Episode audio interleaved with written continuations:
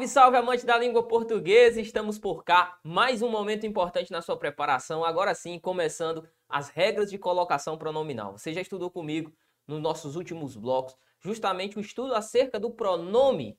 Você viu pronome pessoal do caso reto, você viu os pronomes também oblíquos. Você viu que os oblíquos são divididos em duas grandes categorias. São elas, os oblíquos tônicos e os oblíquos átonos.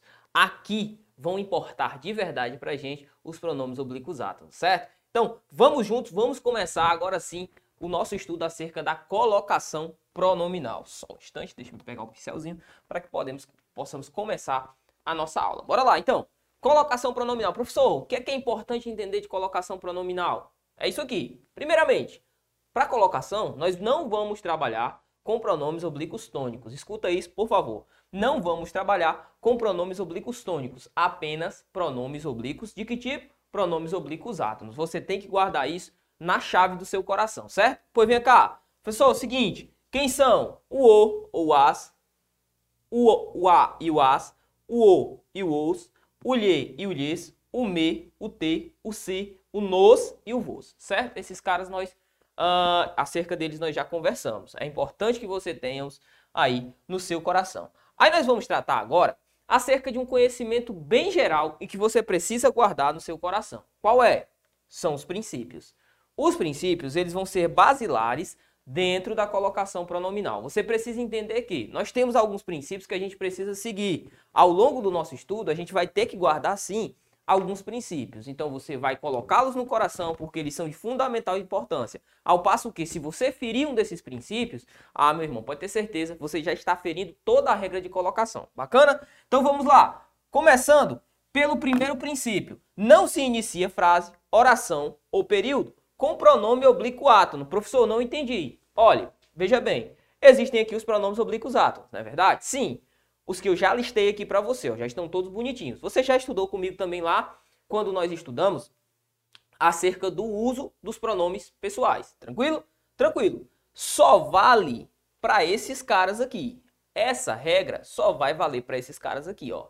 Então, eu não posso iniciar frase, oração ou período com pronome oblíquo átono. Olha o exemplo. Me diga a verdade. Qual que é o erro dessa minha sentença? Ó, o meio aqui. Estou iniciando frase, oração ou período com pronome oblíquo átono. Não pode. Tranquilo? Primeiro princípio, já está visto.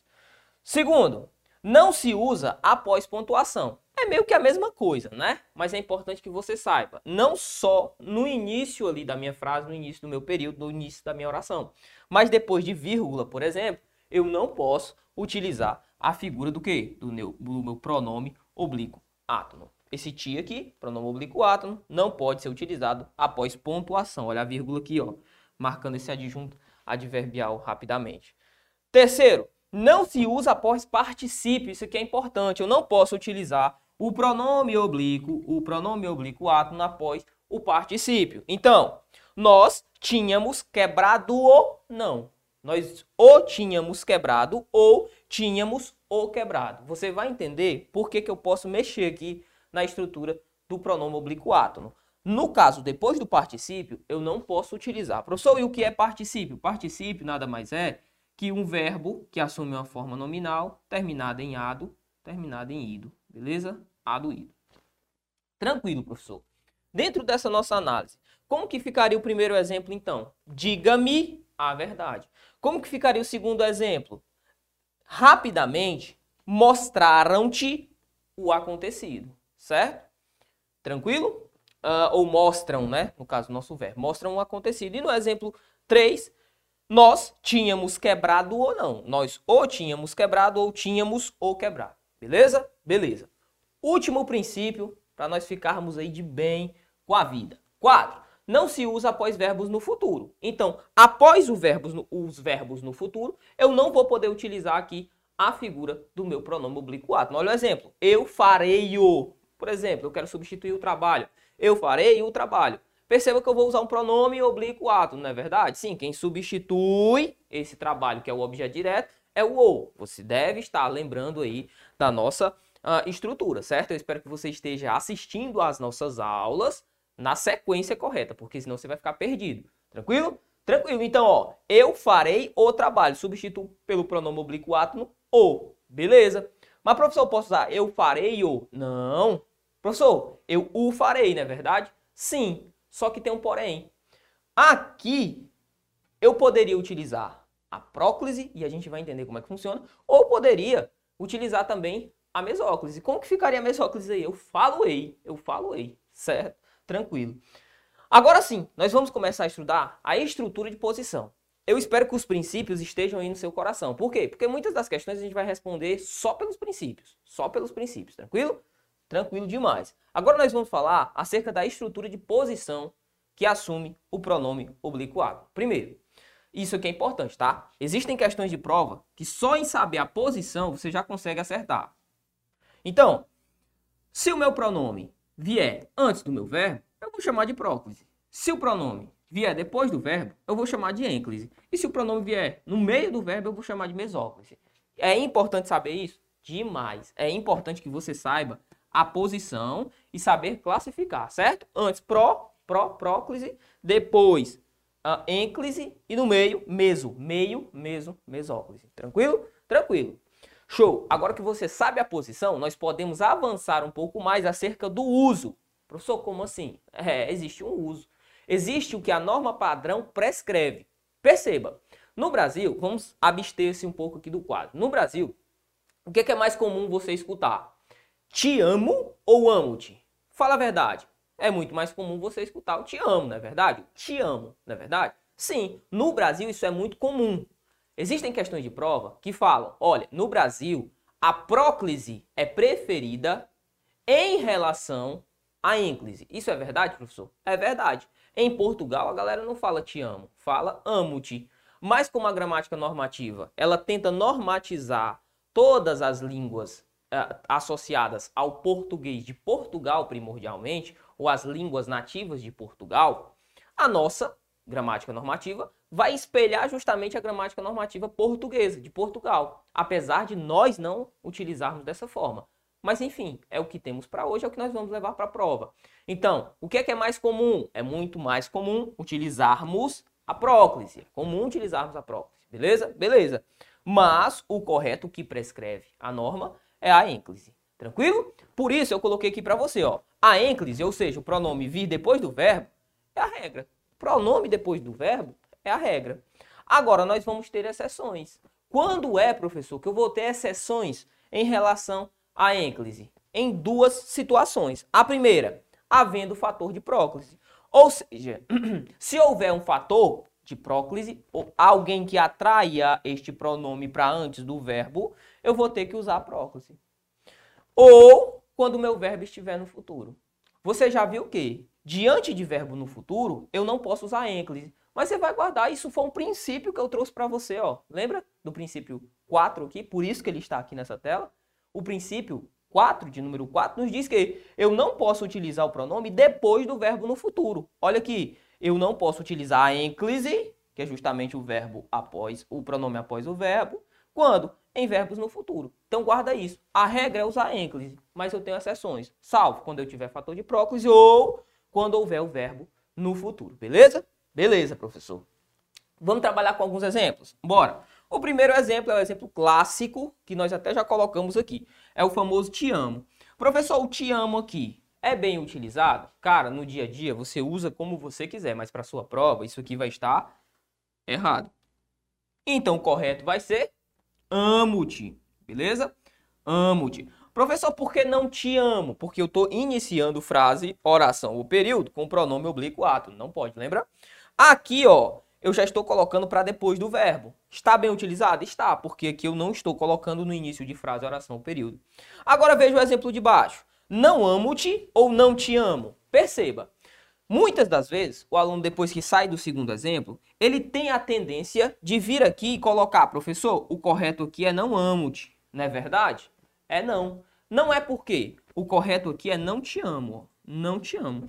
Por quê, professor? Porque é o seguinte, perceba aqui no exemplo 3, o que eu tenho é esse não, ó, que é um fator de próclise. A gente vai entender os fatores. Como esse não atrai a figura desse pronome, o pronome vai ficar perto do, do não. Tranquilo? O não é um fator de próclise, ele atrai a figura do meu pronome. Perceba, o não, ele está junto colado pertinho ao pronome. Cuidado, por quê? Se eu tiver um fator muito longe dentro de um texto, muito longe, ah, e quiser colocar este fator como fator de próclise, vai estar errado. Perceba que o não vem imediatamente, imediatamente antes do ti, pronome, beleza? Tranquilo demais. Professor, já entendi que a é, regra geral é a ênclise, já entendi as exceções, já entendi que existe a tal da próclise e a mesóclise. Daqui a pouco a gente aprofunda a mesóclise.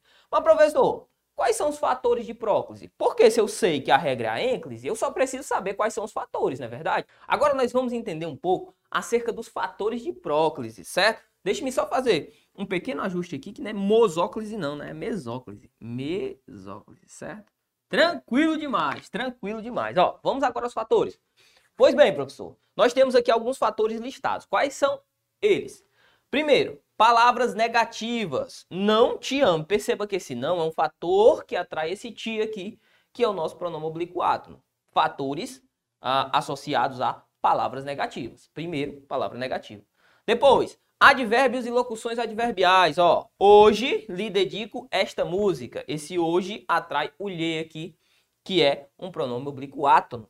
Depois, pronomes relativos, demonstrativos e indefinidos. Nos relativos aqui, principalmente nós vamos ter quem, professor? O onde, o qual e o que, certo? São muito importantes. Olha o exemplo. Onde te encontrarei, mulher? Esse te aqui sendo atraído justamente pelo onde, pronome relativo. Tranquilo? Depois, conjunções subordinativas. Olha o exemplo. Ele sabe que te procuro. Ele sabe que te procuro. Perceba, quem sabe, sabe algo que te procura o meu objeto direto. Oração subordinada substantiva, objetiva direta, você estudou. Esse que é uma conjunção integrante, conjunção subordinativa, que atrai quem, professor? Que atrai aqui esse ti, pronome oblíquo átono.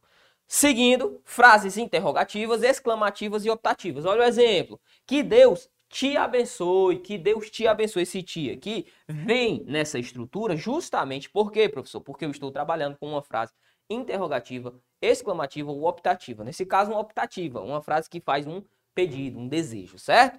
Tranquilo. E por fim, o em mais si mais gerúndio. O que é, que é o gerúndio? É aquela forma que termina em NDO, certo? A forma verbal que termina em NDO. Então eu tenho em mais si mais o gerúndio. Exemplo, em se tratando de música, ele é o melhor. Em se tratando de música, ele é o melhor. Perceba que este em mais si mais tratando, ou qualquer outro verbo que venha no gerúndio, final NDO, é uma estrutura cristalizada que não pode ser mudada. Tranquilo? Então não poderia dizer assim, ó, em tratando-se. Não, em se tratando. Show de bola. E agora, professor? Agora nós vamos para o nosso último quadro, justamente para que possamos finalizar o estudo acerca da colocação pronominal. Ó, quando é que eu vou utilizar, professor, a mesóclise? Uma vez que a ênclise é a regra, eu não vou utilizar a ênclise quando eu tiver fator de próclise. Tranquilo? Tranquilo. Professor, e quando eu puder utilizar ali a ênclise e ao mesmo tempo a próclise? Isso é possível? É. Se não houver fator de próclise, eu vou poder utilizar ali qualquer uma das duas. Se eu puder utilizar a, aquela que melhor preferir utilizar, vou poder utilizar. A gente vai ver nas nossas questões, ok? Tranquilo? Vamos trabalhar em pares aqui. Mas quando é que eu vou utilizar a mesóclise? Primeiro, verbo no futuro. Tranquilo? A primeira coisa que você vai ter que associar é só usa mesóclise com verbo no futuro. Segundo, não pode haver fator de próclise. Show de bola? Então são dois fatores acumulados. Você vai ter que acumular essas duas ideias. A primeira é o verbo tem que estar no futuro e ainda, né, tem de haver o fator de próclise. Olha o exemplo lhe mostrarei a verdade. Olha esse li aqui, ó. Poderia estar aqui, professor, esse li? Poderia não. Por quê? Porque está começando frase, oração ou período. Está começando frase, oração ou período. Então, o correto aqui, vamos botar logo o verbo mostrar aqui, ó. Mostrarei, ó. Que eu quero mostrar outra coisa a você. Mostrar. Tranquilo? Tranquilo. Pergunta, meu aluno. Eu posso colocar esse li depois do verbo mostrar? O que, que você me diz? Pode?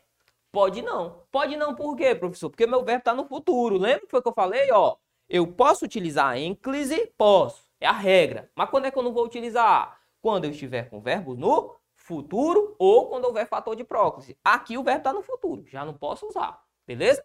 Professor, não pude usar aqui a próclise, não pude usar a ênclise. Quem é que eu vou utilizar? A mesóclise, agora sim. Ah, o que é que vai acontecer aqui na mesóclise, ó? E o que tem, muita gente tem medo. Você vai separar o radical do verbo da desinência. Quem é o radical? O verbo mostrar, não é verdade? É, então, mostrar. Mostrar. Onde é que entra aqui a figura do meu pronome? Mesmo no meio, ó. Mostrar-lhe ei. Tranquilo? Mostrar-lhe-ei aquilo que quero. Mostrar-te-ei aquilo que quero. Mostrar-lhe-ei ou mostrar-te-ei. Esse lhe poderia ser substituído pelo ti. Beleza? Tranquilo demais. Então, o uso da mesóclise também já foi. Agora eu tenho um caso especial a tratar com você. Aqui, principalmente neste último caso, no caso especial, há uma disputa, há uma briga. Existem alguns gramáticos que defendem uma tese, outros que defendem outra tese. O que é que você vai levar para a sua prova? Se a sua prova for a Fundação Getúlio Vargas, que dificilmente cobra caso de colocação pronominal, você vai levar um pensamento. Se a sua banca for o CESP, você vai levar outro pensamento. Se a sua banca for a IDECAN, você vai levar outro pensamento, porque aqui destoa muito de acordo com banca e banca. O que eu vou citar para você é o seguinte: se a sua banca for o CESP, você vai pensar da seguinte forma, beleza?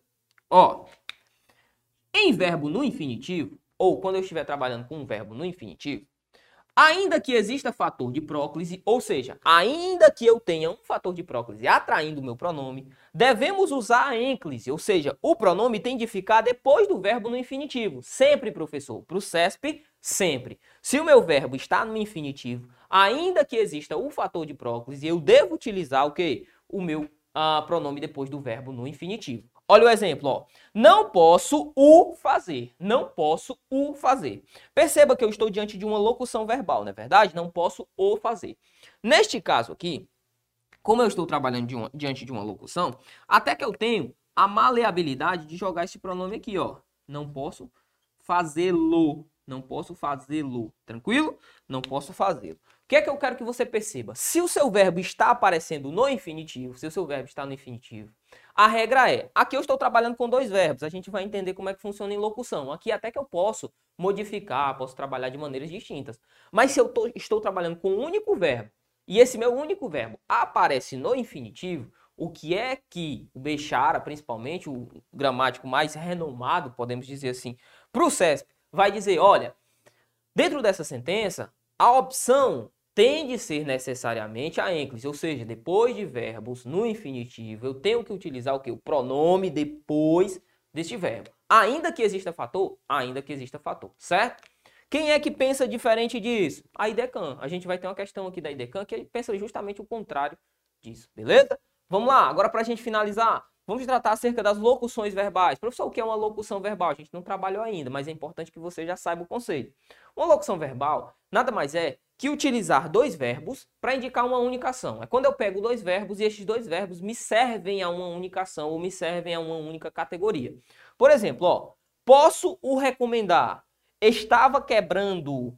Lhe recomendado. Melhor, foi recomendado. Perceba aqui. Uh, ou estava caminhando. Na sentença estava caminhando, eu uso dois verbos para representar uma única ação. Estava caminhando. Perceba que o verbo auxiliar, ele só é uma bengala, ele está ajudando o verbo principal. Quem é auxiliar e quem é principal? Auxiliar é quem vem primeiro. Principal é quem vem depois. Essa estrutura não muda. Não muda de modo algum. Então tem o verbo auxiliar e tem o verbo principal. Aí você vai pensar assim, ó. Eu tenho o verbo auxiliar mais o verbo principal. Se esse verbo principal estiver no infinitivo, eu tenho a opção de colocar o pronome antes, entre os dois verbos ou no final. Se eu estiver trabalhando com um verbo auxiliar e um verbo principal no gerúndio, eu tenho a opção de colocar o pronome antes, entre os dois ou no final. Se eu estiver trabalhando com um verbo auxiliar mais um verbo principal no particípio, lembra que o particípio lá não poderia colocar o pronome depois do particípio? Lembro. Aqui é a mesma coisa. Eu só vou poder colocar antes do verbo auxiliar, entre os dois verbos e no particípio. Não posso. Depois do verbo no particípio, a mesma regrinha lá. Não vou poder utilizar. A regra é fácil. É muito simples. Então vamos trabalhar com um exemplo que ficou meio abstrato. Ó. Não posso o recomendar. Professor, na sentença não posso o recomendar, o que é que eu percebo? Ó, eu tenho o verbo poder e o verbo recomendar, não é verdade? Uma locução verbal. Posso recomendar.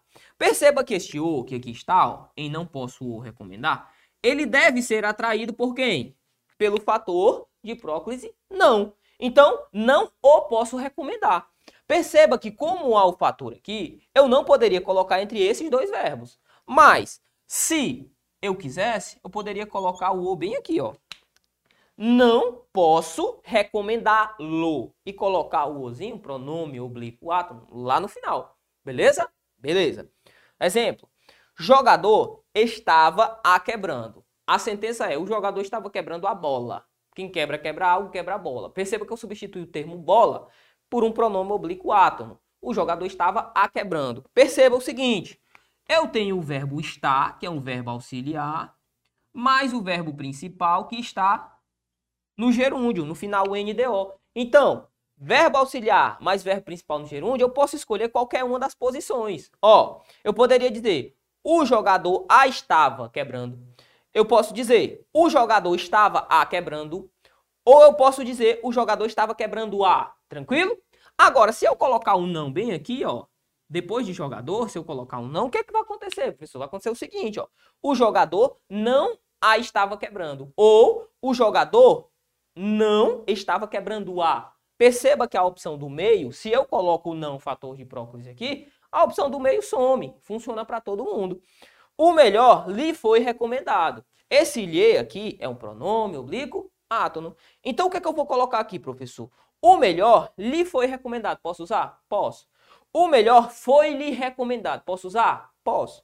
O melhor foi recomendado lhe. Posso usar? Não. Por quê? Porque o final aqui é um particípio. Lembra? Depois de verbo no particípio, eu não poderia utilizar aqui a figura do meu pronome oblíquo átomo. Bacana? Tranquilo demais. Esse bloquinho vai ficar um pouquinho mais extenso, mas a gente já vai responder as nossas questões aqui.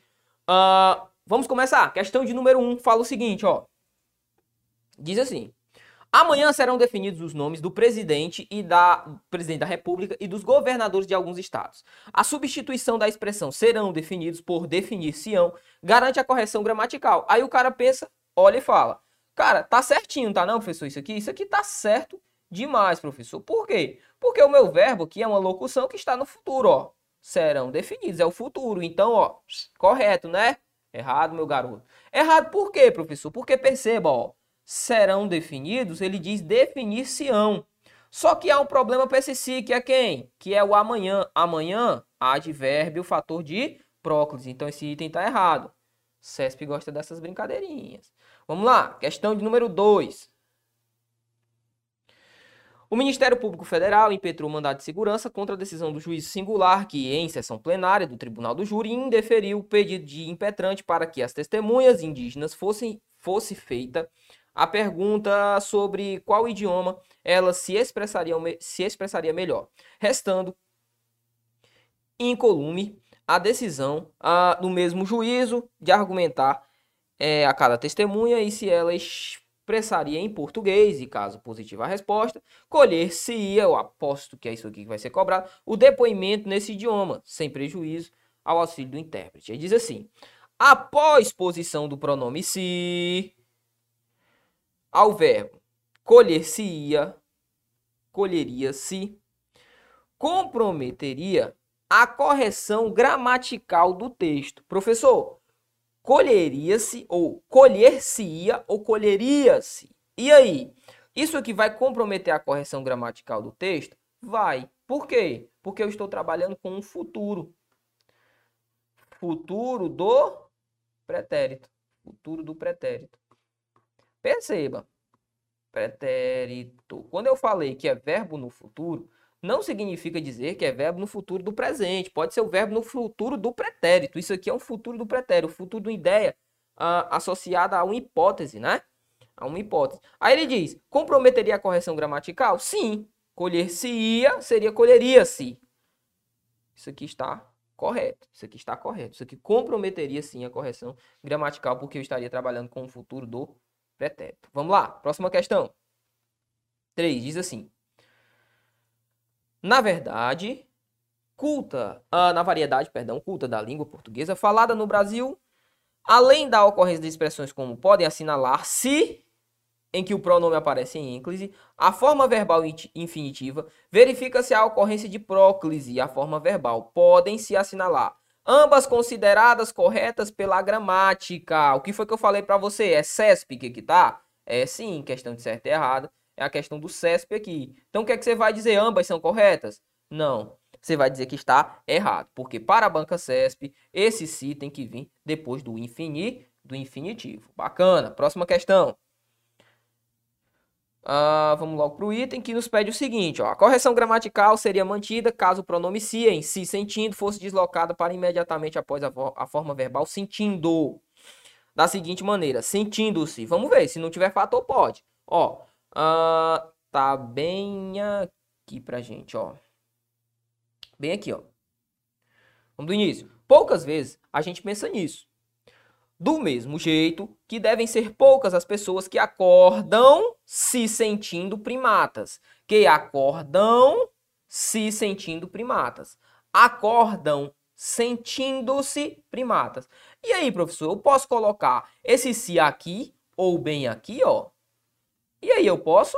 Claro que eu posso. Perceba que o verbo sentir que aqui está, aí você deve estar pensando, e esse que aqui, professor? Esse que aqui, esse que não é pronome não é um pronome relativo, não é verdade? De fato, ele é um pronome relativo. Mas se ele colocou que acordam se sentindo primatas, esse se aqui acordam se sentindo primatas. Esse se aqui é um cara que ele pode ter a maleabilidade de vir para depois aqui do verbo sentir, até porque aqui, ó, o fator que aqui está, o fator que aqui está, deveria ser tido utilizado, ter sido utilizado dentro do texto que foi propriamente dito para gente. Como ele não utilizou, e aqui, se para colocar aqui, o examinador não cobrou, não falou que seria uma opção é, a, coerente, né, viável, para cá é que não vai ter problema. Sentindo-se final NDO, final de gerúndio, eu posso utilizar sim, perfeito, gabarito correto. Ó.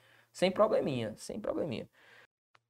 Questão número 5 diz o seguinte: o trecho, quanto mais escapa o tempo dos falsos educandários, mais a dor, é o documento que os agride e os separa. Poderia, sem prejuízo para a correção gramatical, ser registrado da seguinte forma. À medida que escapa o tempo dos falsos educandários, ele está querendo aqui a relação apenas uh, gramatical, né? O sentido não. Uh, a, dor do, a dor vai se tornando o documento que os agride e os separa. Essa questão foi uma questão também do CESP, da banca CESP, SEBRASP. Acontece o seguinte, ó. Ele substitui, lá no primeiro exemplo, ele coloca a dor é o documento que os agride e os separa. Bacana, bacana. Aqui perceba que além de colocar o documento que os agride e os separa, ambos aqui colocados em posição proclítica, justamente no primeiro caso, ó, por conta do que pronome relativo, no segundo eu poderia separa os, poderia até colocar assim, sem problema nenhum, que seria facultativo o uso, né? Porque não há fator para esse segundo. Perceba aqui, perceba aqui. Ele colocou aqui, a dor vai se tornando. A dor vai se tornando. Nessa nossa questão, o examinador deu o item como errado. Por quê, professor? Porque é o seguinte, ó. Segundo o entendimento mais rigoroso, mais rigoroso de algumas bancas, você vai ter de se ater que o verbo auxiliar, o verbo auxiliar, seguido de verbo no gerúndio, isso é um entendimento mais rigoroso, tá? Verbo auxiliar seguido de verbo no gerúndio, eu vou ter que fazer a marcação do meu pronome oblíquo átono a união ao verbo auxiliar. Como é o primeiro caso. Então aqui para o CESP, e eu já vi questão depois disso aqui, uma questão posterior a isso aqui, o CESP já cobrou e deu como certo o item, uh, mesmo sem ter sido utilizado a figura de quê? A figura aqui do hífen, certo? Eu poderia retirar, professor, esse hífen aí num pensamento mais moderno, sim. Num pensamento mais moderno, sim. Mas o CESP já cobrou dessa forma. Tanto é que na questão a que estou me referindo, uh, que ele cobrou e deu como certo, a questão foi anulada. Então, para o CESP, como é que você vai levar? Viu o verbo ir, como é, como é o nosso caso aqui, né? o verbo auxiliar, associado a, a falar a verdade, verbos que se associa muito mais a um verbo a, a um verbo que pede a relação pronominal, tá aqui meu verbo auxiliar é o verbo principal. Viu o verbo conjugado, como é o nosso caso aqui? Lembre-se de que para o CESP você vai ter que colocar a figura do nosso, nosso querido hífen, utilizando aqui o pronome a união a este termo, certo? Essa daqui é uma das poucas questões mais grossas, mais difíceis, mais chatas de se fazer ok? Foi uma questão até ah, que caiu para a Polícia Federal. Bora lá, próxima questão. Mas é importante que você saiba o uso, né? Saiba o uso e saiba que o CESP cobra dessa forma. 6. Dos trechos apresentados a seguir, a próclise é obrigatória, de acordo com a gramática normativa, em um dos casos. Que caso é esse? Bora lá. Ele quer uma próclise obrigatória. Quando é que a próclise vai ser obrigatória? Quando eu tiver fator. Vamos ver. Uma lágrima me desceu junto. Uma lágrima desceu. Eu poderia utilizar? Poderia. Aqui a próclise não é obrigatória. B. Sua mulher não o acompanhava. Olha aqui o não, ó. Esse o aproximando do não aqui é um caso obrigatório, né, professor? É um caso obrigatório. Gabarito letra B, ó. Letra B de bravo. C. Era tão à distância do filho uh, cuja voz diariamente lhe soprava suave nos ouvidos. Professor, esse li aqui, ó. Ele não é obrigatório não, professor? Por estar acompanhando o termo diariamente? Pois é, bicho. Aqui a gente entra em outro probleminha. Essa questão é uma questão da banca ID IDCAM. O que é que acontece? Para a banca IDCAM e para um pensamento mais retrógrado, este meu termo, o termo diariamente, que é sim um advérbio, ele é um advérbio que pode ser intercalado por vírgula. Quando meu advérbio puder ser intercalado por vírgula, essas vírgulas puderem ser suprimidas, como é o caso de diariamente, como é um termo curto, é um adjunto adverbial curto, eu posso suprimir a vírgula. Como é um adjunto adverbial curto em que a vírgula ela não é obrigatória, este pronome aqui, ele não há a necessidade de que ele fique próximo, não há necessidade de que ele fique próximo do advérbio. Para a banca ID can. Perceba que eu poderia estar trazendo questões mais fáceis, tanto é que no próximo bloco a gente já vai trabalhar com questões mais tranquilas. Essas primeiras aqui são pauleiras mesmo, para você entender que existem questões fáceis, sim, mas existem questões que são extremamente complexas, certo? O gabarito foi a letra B. Esse lhe aqui, ela teve, segundo a banca, esse diariamente, eu já estou dizendo o porquê, por conta das vírgulas, as vírgulas aqui podem ser suprimidas. Ela deu como item que pode sim ser utilizado como próclise ou ênclise, certo? Segundo a banca. Entendei?